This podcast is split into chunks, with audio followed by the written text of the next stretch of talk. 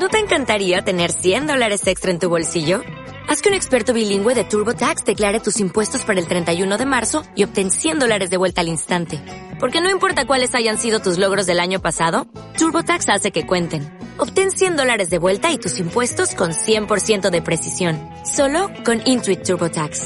Debes declarar para el 31 de marzo. Crédito solo aplicable al costo de la presentación federal con TurboTax Full Service. Oferta sujeta a cambios o cancelación en cualquier momento.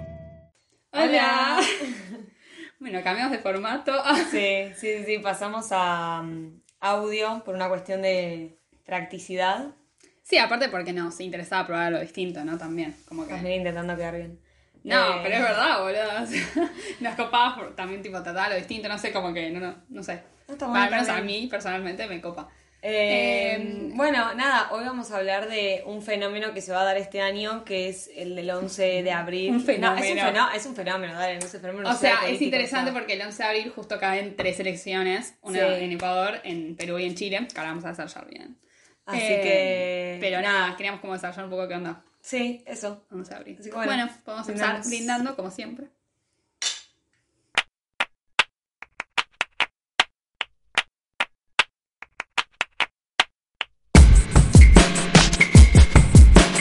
Bueno, nada, eh, Arranca con Chile. sí, no, iba a decir que es interesante porque es como que el 11 de abril justo va a ser un día como que tres elecciones seguidas tipo latinoamericanas. Sí, o sea, muchos como- sentimientos van a ser. Muchas cosas, muchas cosas, muchas cosas. Eh, bueno, sí, cuestión, Chile. Eh, en realidad, en este podcast no queremos desarrollar tanto, tanto Chile porque lo desarrollamos en un episodio aparte que está en nuestro Instagram. Pero como para tirar las ideas generales, está... Nada, el 11 de abril van a ser las elecciones municipales, eh, o sea, a nivel como comunas, pero además se suma, y esto es como lo importante, las elecciones para constituyentes, para la Asamblea Constituyente, que va a reformar, eh, que La va a hacer la nueva Constitución. Eh, nada, como ya dije, esto todo el tema de la nueva constitución la desarrollamos todo en un episodio como aparte. Pero es este 11 de abril nos van a elegir las personas que justamente redacten esta nueva constitución, que es muy No, importante, para Chile. importante. Y hay que estar atentos un poco de qué, qué pasa, quiénes eligen, de qué partidos, qué, cómo Ujú. se articula toda esta situación, ¿no? Pero bueno, eso es sobre Chile. Pasando a Ecuador, eh, esto es interesante porque yo busqué como la información bien de Ecuador Sí, yo, yo voy a ella- aprender con ustedes. y ella de Perú, entonces como que nos lo estamos también contando a nosotras mismas, ¿no? Eh, es, es interesante. Bueno, cuestión, Ecuador. El 11 de abril eh, se va a dar en Ecuador justamente eh, la segunda vuelta de las elecciones para eh, presidente. El, el 7 de febrero fue tipo la primera vuelta y quedaron dos candidatos eh, que son Guillermo Lazo, que sacó el 19% de los votos, contra Andrés Arauz, que sacó el 32% de los votos. Eh, No me nada, enteré, boludo, lo 7 de febrero. Siento que le estoy traicionando mi carrera, tío.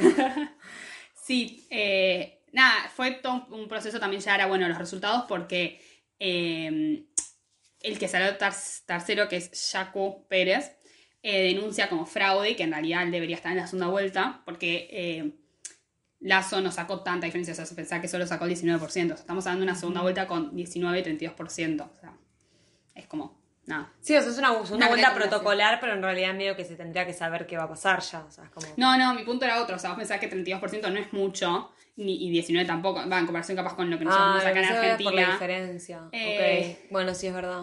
Entonces pensá que capaz hay, o sea, nada, esto como que Jaco Pérez está pidiendo que se recuenten los votos para, eh, nada, para ver si en realidad él debería entrar en la segunda vuelta, ¿se entiende? Che, qué poca gente que hay, ¿no? Tipo, para. O sea, 3 millones de votos es, el, es más del 30%, boluda.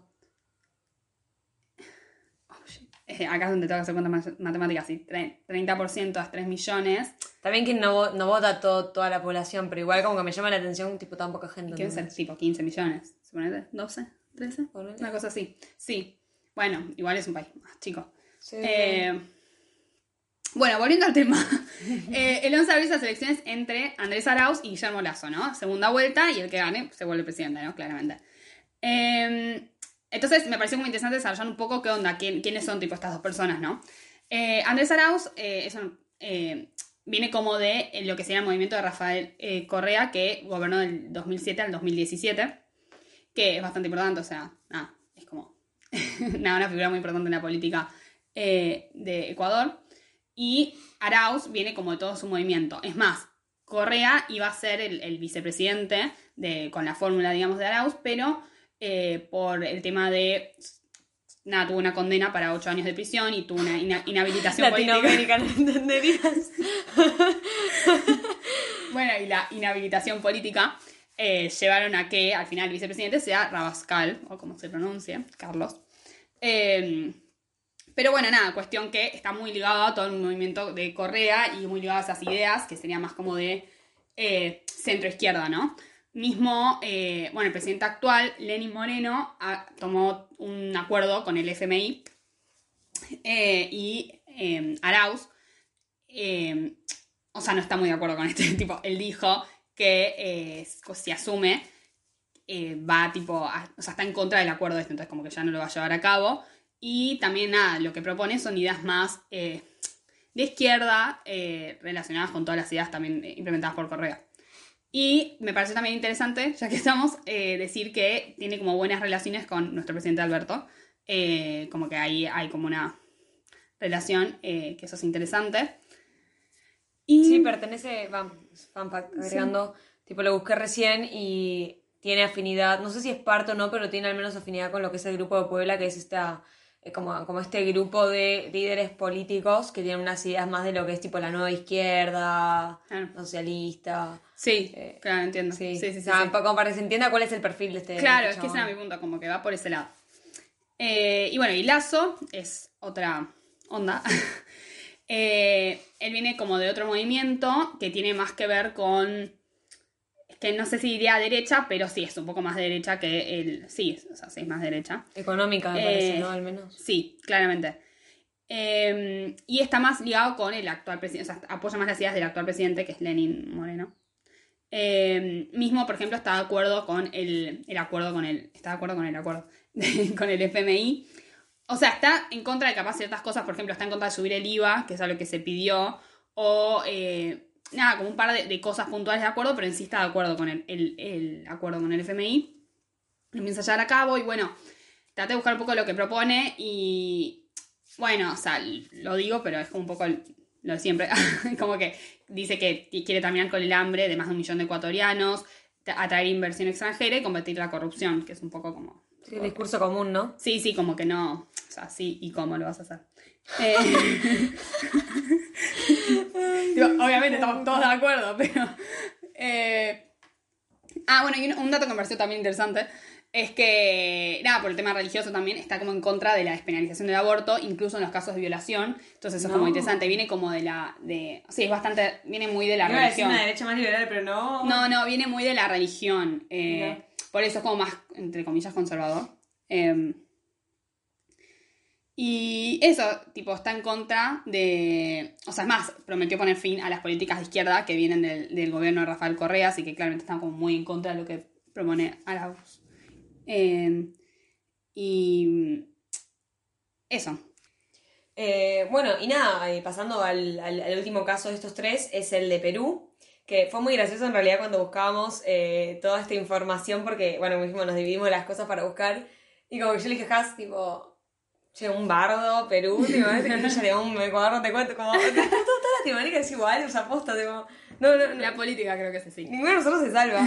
Eh, y bueno, bueno en, en el caso de Perú, en el 11 de abril van a elegir nuevo presidente y parlamento. eh, pero, ¿cómo explicarlo? Tipo, hay muchas cosas como para analizar respecto a, a esta elección que llaman la atención. O sea, por un lado es la, la baja aceptación que tienen los candidatos. O sea, según, al menos hasta ahora, que esto es información hasta el 21 de marzo, eh, la, la aceptación por parte de, eh, de- de- del electorado de los candidatos es tipo muy mínima. No, no se da esta idea de eh, la gente saliendo, el, el sí se puede, ponele. Hmm. O la, la gente saliendo en la campaña por Alberto. O sea, no, como es muy raro pensarlo así, teniendo en cuenta que nosotros estamos en un país en el que la política se vive con tanto sentimiento, ¿no? Eh, y bueno, básicamente este desinterés del ah, bueno además de, que la aceptación es mínima hay una gran hay un gran desinterés por parte del electorado respecto a lo que es votar y es fuerte porque esta o sea el porcentaje de las personas que están indecisas y que están desinteresadas eh, son más del 30%, o sea, Ah, es un una banda, o sea, estamos hablando de, es la misma cantidad de gente que acá define si gana el peronismo o no gana el peronismo, entonces es una banda. Claro, claro. O sea, sí, sí, sí, sí, no, es un montón. Eh, y bueno, eh, escuché un poco lo que, lo que decían tipo un par de politólogos, que son Adriana Urrutia y Fernando Tuesta, eh, que lo que decían es que esta razón del desinterés, o sea, se puede, se puede dar debido a varios factores. Por un lado, la desconfianza, o sea, hay como una especie de crisis de identidad, no sé si crisis de identidad política, pero crisis política por parte de la gente, o sea, eh, bueno, hay una desconfianza eh, en lo que es la representación política, ya eso es gravísimo, boludo, o sea, Sí. como decir, o sea, podés salir, o sea, si, per- si no tenés confianza en la representación política, también perdés todo lo que es el respeto hacia, la- hacia las autoridades, ¿entendés? Tipo, desde lo que es eh, la- los representados, ¿entendés? Y ahí ya puede pasar cualquier cosa, ¿entendés? Porque mismo acá, por ejemplo, ¿no? Eh, desde, desde, bueno, de- desde que dejamos atrás todo nuestro pasado militar y demás, eh, acá vos podés estar re en contra de un presidente, pero sin embargo lo dejaste, o sea, ¿cuándo fue la Sí, última sí, vez que sacamos sí, un presidente, ¿entendés? Tipo, hace más de 20 años. Sí, sí, no Entonces se es como- confía como... en las instituciones. Claro, en o sea, está la menos- democracia. o sea, es, es como muy loco relacionarlo con Argentina. Mm. Y bueno, por un lado eso, por otro lado también esta idea de la ausencia de liderazgos políticos que tengan una... mm, o sea, que surjan de organizaciones políticas con una base social. O sea, esto es como... Esto suena, muy, esto suena muy tipo anal- eh, carrera de ciencia política, pero a lo que voy con esta idea es, eh, no hay un peronismo, no hay un PT, o sea, no hay eh, esta idea de base social, o sea, no, no, no, porque por ejemplo en el caso, Sí, igual mismo en el caso de Alberto, Alberto, tipo, como sale del peronismo, la base social, pero, o sea, la Sí, sí, gente sí, sí. va a ir a apoyo porque vos venís de línea del peronismo, no, no, no es un outsider, ¿entendés? Claro, como No. que acá no hay, no ex- ah, digamos, allá no existe. No, igual mismo estaba pensando, por ejemplo, mismo acá lo que es la oposición, por más que capaz no, obviamente no es el peronismo, como que nada, hay marchas donde la gente se moviliza por, es- por la oposición, digo, hay como una cosa de mucha gente que se siente representada, no sé, como que... Exacto, más. claro, ese es el punto. Bueno, en sí también hay desconfianza en las instituciones. Mm, eso está terrible. Eh, bien que eso acá también un poco se da también, o sea, un poco no, hay también hay una fuerte Sí, capaz en las instituciones, pero pero, sin embargo se se re- más factores, ¿no? También. Sí. Eh, y bueno, obviamente el tema de la pandemia, vamos a decir, no sé cuántos casos tendrán en Perú por día, pero con toda la gente Sí, que está no, muriendo, honestamente, no, no, no- me está importando mucho votar en el tipo esa idea. Claro, la crisis Eh, sanitaria. Claro. Sumado a una crisis económica, es como que si vos tenés, sea, ya, ya en tipo todo lo que es la- más que nada en Latinoamérica, tipo se comprobó que tipo no hay peor mezcla que crisis sanitaria y crisis económica. Sí. Eh, entonces es como que bueno, dentro de lo que es votar, si, si a eso le sumamos que no confías en las Pero, ¿qué autoridades, que no confías en las instituciones, que, o sea, que no te importa ir a votar, en donde esa es la realidad. Ok. ¿Qué me quieres decir? No te iba a decir qué onda, tipo, las encuestas o esas cosas, se sabe que... Eh, sí, ahora, ahora vamos con Ah, eso. O sea, pero bueno, ya de por sí igualmente lo que dan las encuestas es que tipo la, la aceptación mínima y el 30% de desinterés. Claro, o sea, que en Eh, realidad hay que ver sí. qué hace ese 30%. Exacto. Y no, esto es loquísimo, lo de, no, no, los porcentajes, boludo, son una, una cosa de loco. Ah. Eh, bueno, eh, para empezar, ya de por sí es fuerte que va a haber 18 candidatos presidenciales. Ah, es un montón. Manejala, manejala. Eh, una banda, una banda. Es un montón. Eh, o sea, imagínate cuántos partidos hay para Claro. parlamento. O sea, no, Claro, claro, claro. Eh, bueno, dentro de la gente con más apoyo, no te rías, tenés a, está Johnny Lescano de Centro, que tiene, es el que más apoyo tiene hasta ahora, que tiene el 17% de apoyo. Una banda. Claro, Eh, no tiene esa cosa acá de. claro, ¿cómo te explico? Como el peronismo, antiperonismo de acá, No, que tipo no. concentra 30%, 30% y el No, otro no, no, 30%. no, ok, no. ok. Eh, Interesante. después, el rival más cercano es... Ahora, eh, puedo decir un, un pequeño sí. comentario. Qué difícil gobernar si ganás con tan poco apoyo, ¿no? Porque, o sea, ganar con 17% Bueno, ahora vamos a hablar de eso. No, no, no, y esperate, esperate, no, espera. Ah, vos- vos espera. Ah, El rival más cercano es eh, George Forsyth. Eh, Forsyth, ¿no? No sé cómo se pronuncia. Esto se puede pronunciar así. Eh, bueno, que es de centro derecha, eh, que tiene el 11%, un poquito más. Y después eh, le sigue el ultraconservador Rafael López a- Aliaga con un 9,3%. O sea, no Ah. solamente estamos hablando de que 11, de 17, 11, 9%, sino que estamos hablando de centro, centro derecha, ultraderecha, como nada Claro, que ver claro. con nada, tipo. Eh, bueno, otra cosa que decía tú esta eh, es que va a haber, o sea, que él estima que más o menos va a haber entre 7 y 8 partidos en el Congreso. Y nosotros, eso es un problema. O sea, por, justamente por lo viste digo, hay 18 candidatos presidenciales, imagínate la cantidad de partidos. Yo creo que había visto que había 25 partidos, pero no, no pongo las manos en el fuego. Eh, entonces el punto es que de todos esos, por más que filtres, eh, Son van a entrar muchos partidos al Congreso. ¿Y cuál es el problema de eso? O sea, el, multipartidismo, ¿entendés? El multipartidismo La extremo. fragmentación. La fragmentación, lo que tenemos en Brasil, ¿entendés? Que es esta idea de, para empezar vas a tener un... A ver, está bien que se pueden aliar, o sea, se pueden aliar para apoyar, se pueden aliarse Sí, para no oponerse, pero pensemos en el partido del futuro presidente. Eh, el problema que va a tener en, tipo, en conseguir apoyo de que, sea, si no logra aliarse, no va a poder pasar leyes, ¿entendés? No, aparte, ¿qué problema si vos también llegaste con tan poco porcentaje? O sea, por lo que se ve, por lo que dicen Te mandas una y te... Tenés ta- no Chau, tenés mucho apoyo, o sea, tenés mucha gente que no te votó. Claro. Y si además no tenés un congreso, o sea, que te banque en lo que querés hacer, es como difícil. No, la, gobernabilidad, la gobernabilidad va a ser un tema, ¿eh? Eh, sí, sí, sí, sí, qué complicado, no sabía todo esto. Ujú. Eh, y bueno, y básicamente eso es Claro, tiene que gobernar por decreto porque no Bueno, esa es- pará, eso era lo otro que iba a decir, que gracias, me hiciste acordar. Esta idea de. A esto de. Vos, te, porque vos pensás eso, o sea, vos tenés que sumarle, además de que no tiene, eh, no- de que probablemente no va a tener tipo el suficiente apoyo en el Congreso, que va a ser un Mm. apoyo que va a estar agarrado con las pinzas, eh, eh, tenemos el riesgo de, eh, en consecuencia, el riesgo de que, de que haya un abuso de uso de decretos. Sí, eso es un problema. ¿Entendés? Pero porque aparte vos sumale la pandemia, ¿entendés? Que la pandemia es la excusa perfecta para gobernar por decreto, ¿entendés? Entonces es como... Igual es difícil gobernar con, poca, con poco apoyo, ¿no? También es como que...